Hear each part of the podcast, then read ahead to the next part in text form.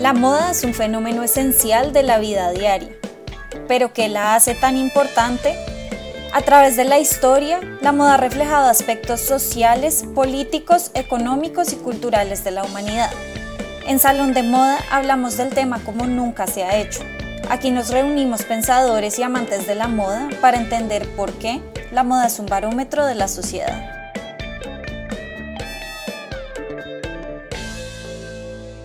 Todos, bienvenidos a un nuevo episodio de Salón de Moda. Yo soy Jennifer Varela y hoy me acompañan Melissa Zuleta Bandera, Camila Bizambra y Sandra Matei García Rada para hablar de un tema coyuntural al que le dimos bastantes vueltas, pero que viene en línea con el contenido que hemos estado compartiendo en episodios anteriores. En nuestras dos entregas pasadas hablamos de sostenibilidad, que como ideología es una de las decisiones más políticas que puede tomar la moda. Y hoy, continuando con la idea de usar la moda no solo como barómetro de la sociedad, sino como instrumento, vamos a hablar de la relación entre moda y política, que hoy no es nueva, pero que plantea unos desafíos interesantes en nuestra coyuntura de hoy. Para comenzar, quisiera mencionar la frase célebre de Luis XIV. La moda es a París lo que las minas de oro son a España. Esta frase puede discutirse desde muchos ángulos, como el colonialismo, pero por hoy hagamos una lectura política. Luis XIV vio el potencial de poder y el potencial político de la ropa en su corte y lo tradujo en una industria increíblemente poderosa cuyas connotaciones con París hasta hoy son ineludibles. Más tarde en la Revolución, la ropa como herramienta se llevó al extremo. Los revolucionarios perseguían a cualquiera que no usara la cocarde, que era un broche con los colores revolucionarios que hoy son el color de la bandera, blanco, azul y rojo. Incluso hay un episodio en donde el rey, en una ocasión, lo acusaron de traición por no ponérsela e invadieron el Palacio de las Tullerías donde vivía en ese momento de la revolución. Su detención y ejecución siguieron rápidamente. En mi opinión, no hay nada más íntimo que la elección de ropa, y muy fácilmente puede convertirse en una herramienta política para separar, distinguir y hacer llamado a la revolución. Otro ejemplo más oscuro de cómo la moda es usada como una herramienta política es cuando los nazis usaron la estrella de David para distinguir a los judíos en la Segunda Guerra Mundial. Obligar a los judíos a coser una estrella de David en su ropa fue un acto político violento contra la población. Efectivamente, como dice Camila, Luis XIV es uno de los ejemplos históricos más claros de la relación entre moda y política. La importancia que este rey de Francia le daba a la moda no era solo porque era un fashionista apasionado. Impulsar la industria de la moda francesa era para él la manera no solo de mostrar, sino de imponer de alguna forma el poderío de su reino en toda Europa y el mundo. Esas ideas de París que hasta hoy sobreviven como capital mundial de la moda, como el lugar desde donde la moda era creada y difundida hacia el resto del planeta, no se crearon por casualidad. Ahí estaba la mano del rey que imponía tendencias y exigía su uso en la corte. Estilos, colores, siluetas, todo muy made in France o desde el primer botón hasta la última costura. Totalmente. Y dos ejemplos más contemporáneos que tal vez parecen un poco sencillos de primera impresión, pero que siguen mostrando esta conexión entre la moda y la política son, primero, el uso del color blanco por Hillary Clinton durante su campaña presidencial en Estados Unidos en el 2016. Muchos pensarán, ok, es solo un color, pero detrás de esa elección está la conexión con las sufragistas, a quienes les debía la participación política de las mujeres a través del voto. Un segundo ejemplo, y más sencillo aún, es el uso de pantalones por mujeres. Y no me refiero a usarlos de diario, que eso hace décadas que dejó de ser tan revolucionario como lo fue a inicios de esta lucha a mediados del siglo XIX, sino en eventos de gala.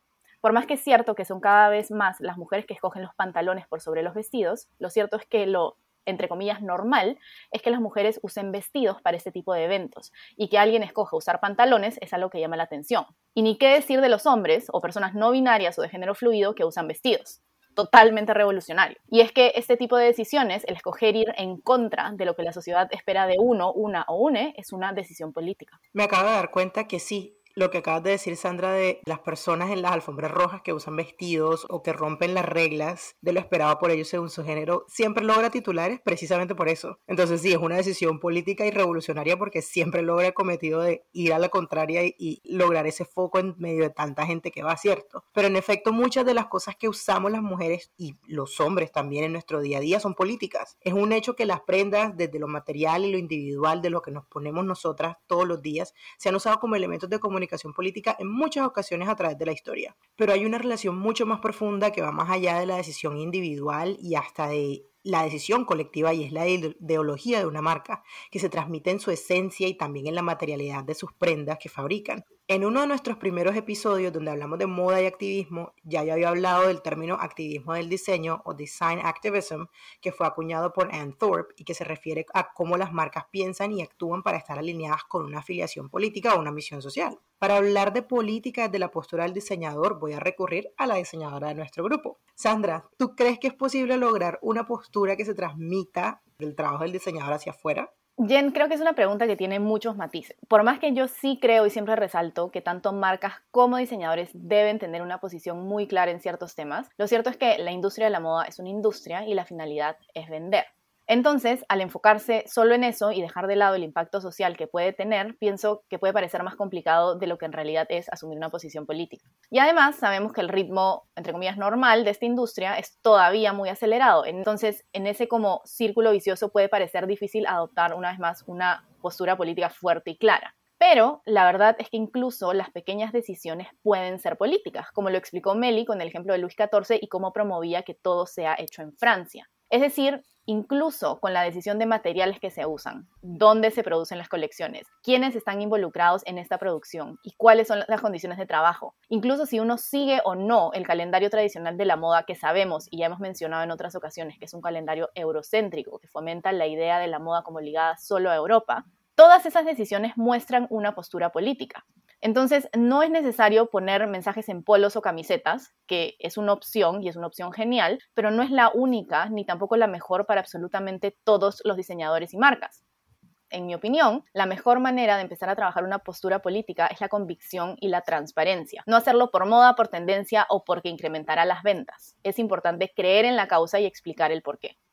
A mí me parece importante resaltar que no en todos los escenarios políticos es posible actuar o hacer una denuncia política. Sí sería la preferencia de muchos, pero por ejemplo, puedo entender a ciertos diseñadores que no se fueron de París durante la Segunda Guerra Mundial y tenían que servir a los nazis durante la ocupación como Christian Dior. Él siguió atendiendo nazis, pero su hermana Catherine fue un miembro importante de la resistencia y hacía las reuniones secretas en el apartamento de Christian. Y no confundir con colaboradores como Coco Chanel, Dior trataba de apoyar a su hermana mientras sentía la obligación de protegerla manteniendo su clientela. Esta reflexión me hace pensar en los límites que ponemos en la era digital.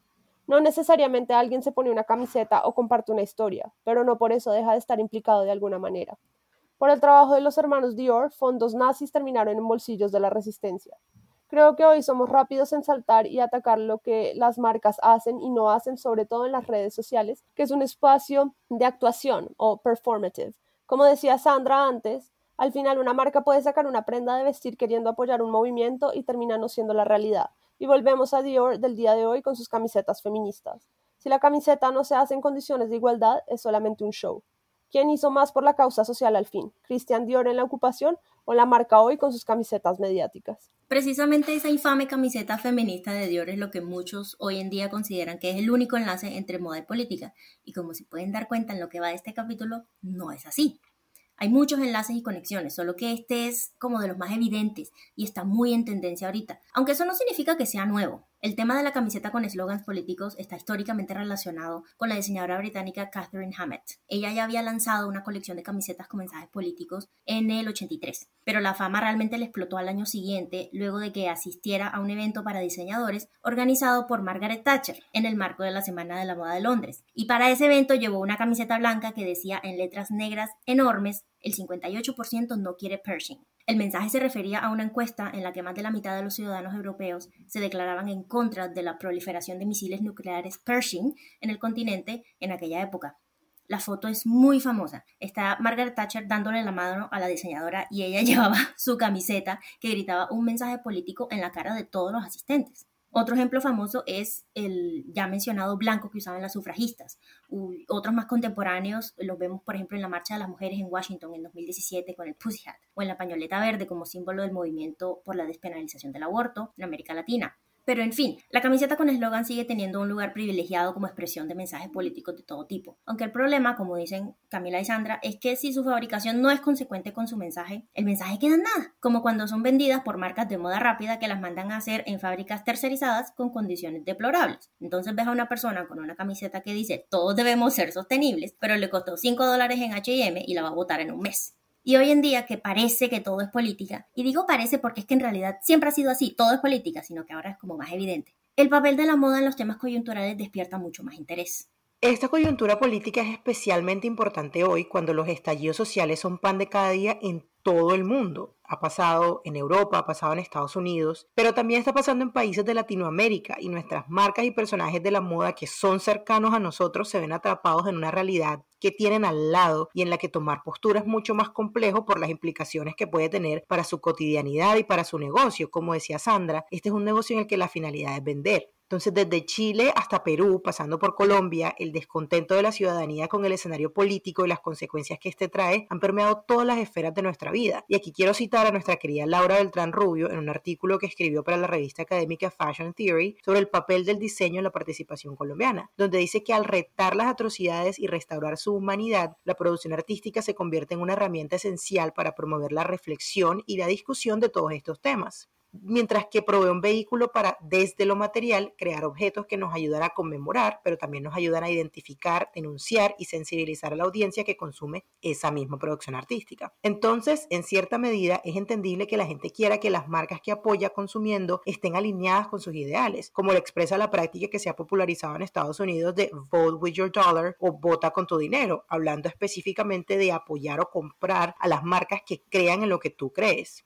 Ahora bien, como dice Cami, es importante decir que no en todos los escenarios políticos es posible o es conveniente incluso tomar postura y como consumidores y ciudadanos no podemos esperar más de una marca o diseñador de lo que esperamos, por ejemplo, de un líder político. Fue algo de lo que escuché en la conversación en vivo que tuvieron Beatriz Arango y Diana Gómez, expertas en periodismo y mercado de moda respectivamente, en el Instagram de Código Malva hace unos días. De verdad la charla es súper, súper útil, la recomiendo a todo el mundo. Sin embargo, creo que cada situación tiene su propia necesidad de opinión. En Colombia, por ejemplo, las protestas del paro nacional, que lleva un par de semanas y que ha causado mucho, mucho descontento social en todo el país, tiene un apoyo bien importante de la minga indígena, conformada por el 90% de las comunidades indígenas del Cauca, entre los que se encuentran tribus como la Jembera, los Paez y los Guanacos, por nombrar algunos. Estas comunidades están siendo blanco de una estigmatización y una discriminación terrible por cuenta de su papel en las protestas en el sur del país, y siendo una comunidad que le sirve tanto la narrativa de la moda todos los días, uno esperaría algo más que el silencio que ha reinado en toda la industria. Y ni siquiera se trata de tomar postura, es más bien exigir un mínimo de respeto y compasión por las comunidades de las cuales la moda colombiana todos los días se nutre, se lucra y hasta instrumentaliza, como hemos hablado en otras ocasiones, en cualquier otro escenario, especialmente en el escenario internacional. Resulta triste que en algunos momentos hablemos de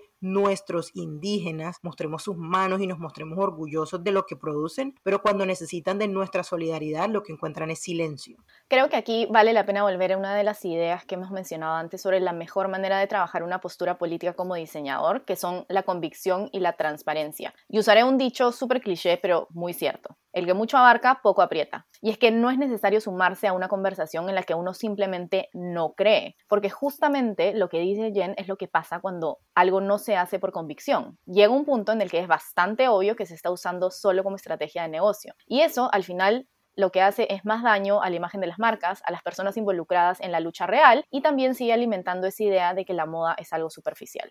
Por eso a mí me queda la pregunta de qué significa usar la moda como herramienta política. En un mundo que cada vez siento que es más como una vitrina, las cosas que usamos se vuelven nuestros valores y como dije anteriormente puede simplemente ser una tendencia. Vivir los valores es un tema muy difícil y no creo que porque una marca, un influencer o una modelo se pongan una camiseta quiera decirte que están participando activamente en un movimiento político. Un ejemplo que se viene a la mente son las marcas latinas que hacen mochilas para recaudar fondos para los resguardos indígenas, cuando sería más lógico ir a comprar las mochilas hechas en los resguardos. Vuelvo al tema de la autenticidad y también un poco al colonialismo. Estamos transmitiendo ideas de compromiso político que tomamos de otras culturas y no estamos tratando de ver en nuestro contexto latino qué significa que nuestra ropa sea política.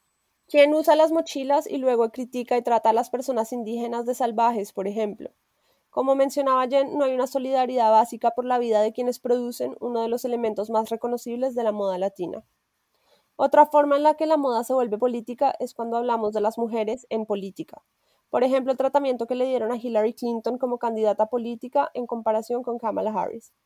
Y en el ejemplo colombiano, las críticas a la primera dama, María Juliana Ruiz, por sus elecciones de vestimenta, si sean locales. Y pienso en la vicepresidenta Marta Lucía Ramírez, cuyas prendas de vestir son examinadas para ver si está bien o mal vestida. Estemos o no de acuerdo con su postura política, podemos estar de acuerdo en que en Colombia hay unas connotaciones muy sexistas en este tipo de comentarios y es bueno ver que en Estados Unidos se ha vuelto una muestra de apoyo a la industria local y una muestra de poder y no simplemente una retórica sexista.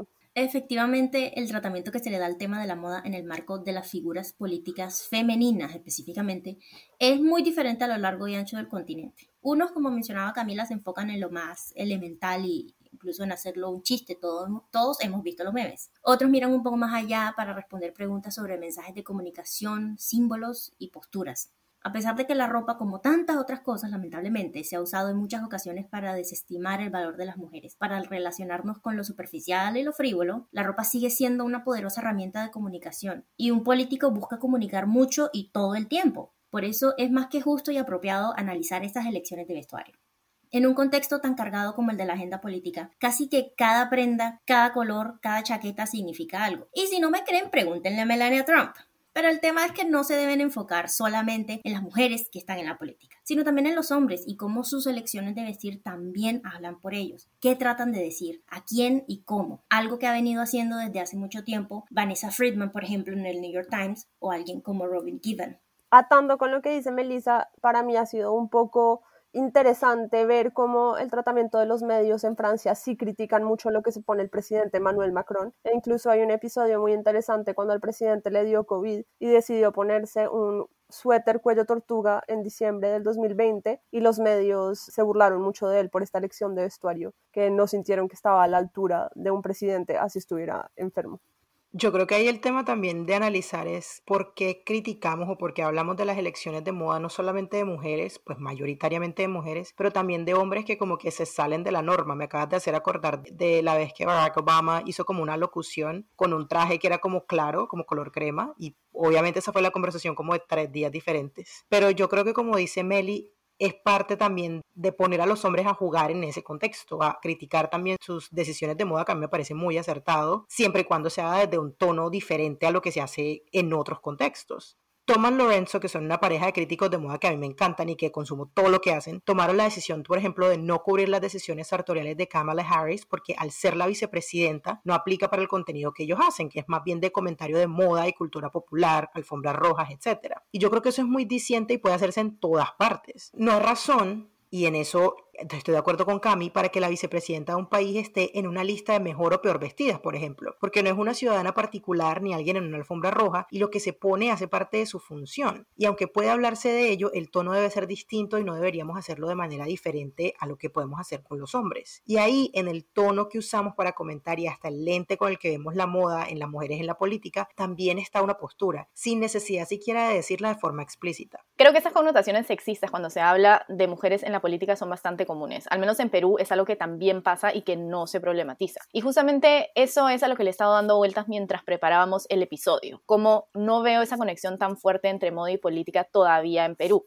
Incluso estuve conversando sobre esto con una amiga, Cecilia Martínez, que es diseñadora puertorriqueña, y con Talia Kuhl, ilustradora mexicana, y el punto que encontré en común entre las tres era que ninguna veía esa conexión tan fuerte en nuestros países. Por supuesto, eso no quiere decir que la opinión de una es la opinión de, de todas o todos, y como siempre creo que vale la pena usar este episodio para abrir la conversación y ver qué piensan los demás sobre el tema, pero lo que sí me parece interesante es que por más que hay muchos ejemplos contemporáneos de esto, esta conexión todavía no es algo tan evidente como lo es en otros países, empezando por Colombia en Latinoamérica. Finalmente, para mí, como casi todo en la vida, la moda es una espada de doble filo. Puede usarse de forma positiva para unir a un grupo, para promulgar una idea y al mismo tiempo ser una herramienta de subyugación.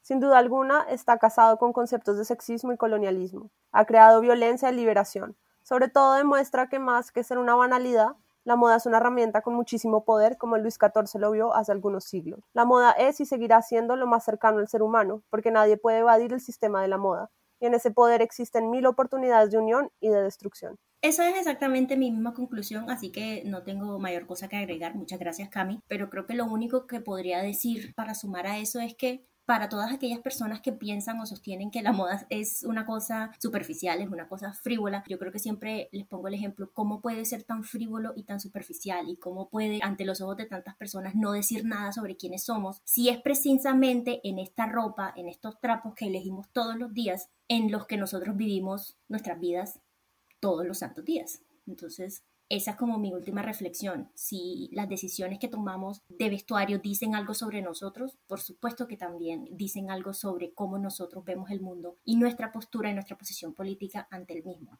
Totalmente de acuerdo y creo que con esta idea ya podemos ir cerrando el episodio y creo que lo que a mí me gustaría resaltar de hoy es que por más que hablar de modo y política muchas veces suena como algo grandísimo y que requiere de mucho pensar y de mucho trabajo, lo cierto es que incluso las decisiones que pueden parecer mínimas también son políticas. Permiso para decir que me encanta la palabra trapos. Pero definitivamente nuestra conclusión del día, si no lo han notado, es que no solo lo personal es político, sino que la moda también es política. Y aquí quiero hacer una, una aclaración con lo que decía Meli. La moda puede ser política, pero también puede ser superficial. Todo depende del tono que nosotros le demos. Pero está en todo, la moda está en todo, en cada decisión de vestuario que tomamos, en cada paso que da la industria. El sistema moda como sistema y como un todo se involucra en las decisiones que empujan nuestra cotidianidad y nuestra vida como ciudadanos. Y si bien como consumidores podemos pedir coherencia y postura, asimismo como individuos, no tenemos necesariamente que gritar, a veces ni siquiera hablar para tomar postura. El silencio y el respeto y hasta el tono de lo que decimos también son posturas y también son respetables. Y al final, hablar de esto es solo una parte de lo que podemos hacer Involucrarnos, informarnos y sobre todo exigir a quienes están al frente de las decisiones de nuestros países es el camino completo. Y con estas reflexiones llegamos al final de un nuevo capítulo de Salón de Moda. Esperamos como siempre sus comentarios, que conversen con nosotros y que nos encontremos siempre para hablar de moda y sociedad también. Salón de Moda es producido por Culturas de Moda en alianza con Moda 2.0. Agradecemos a Fer Cárdenas por la música, a John Jairo Varela Rodríguez por el diseño gráfico y a Macarrubio por la edición del audio. No olviden suscribirse al podcast si les gustó este episodio. Nos pueden seguir en redes como arroba culturas de moda y arroba moda 2 subraya 0.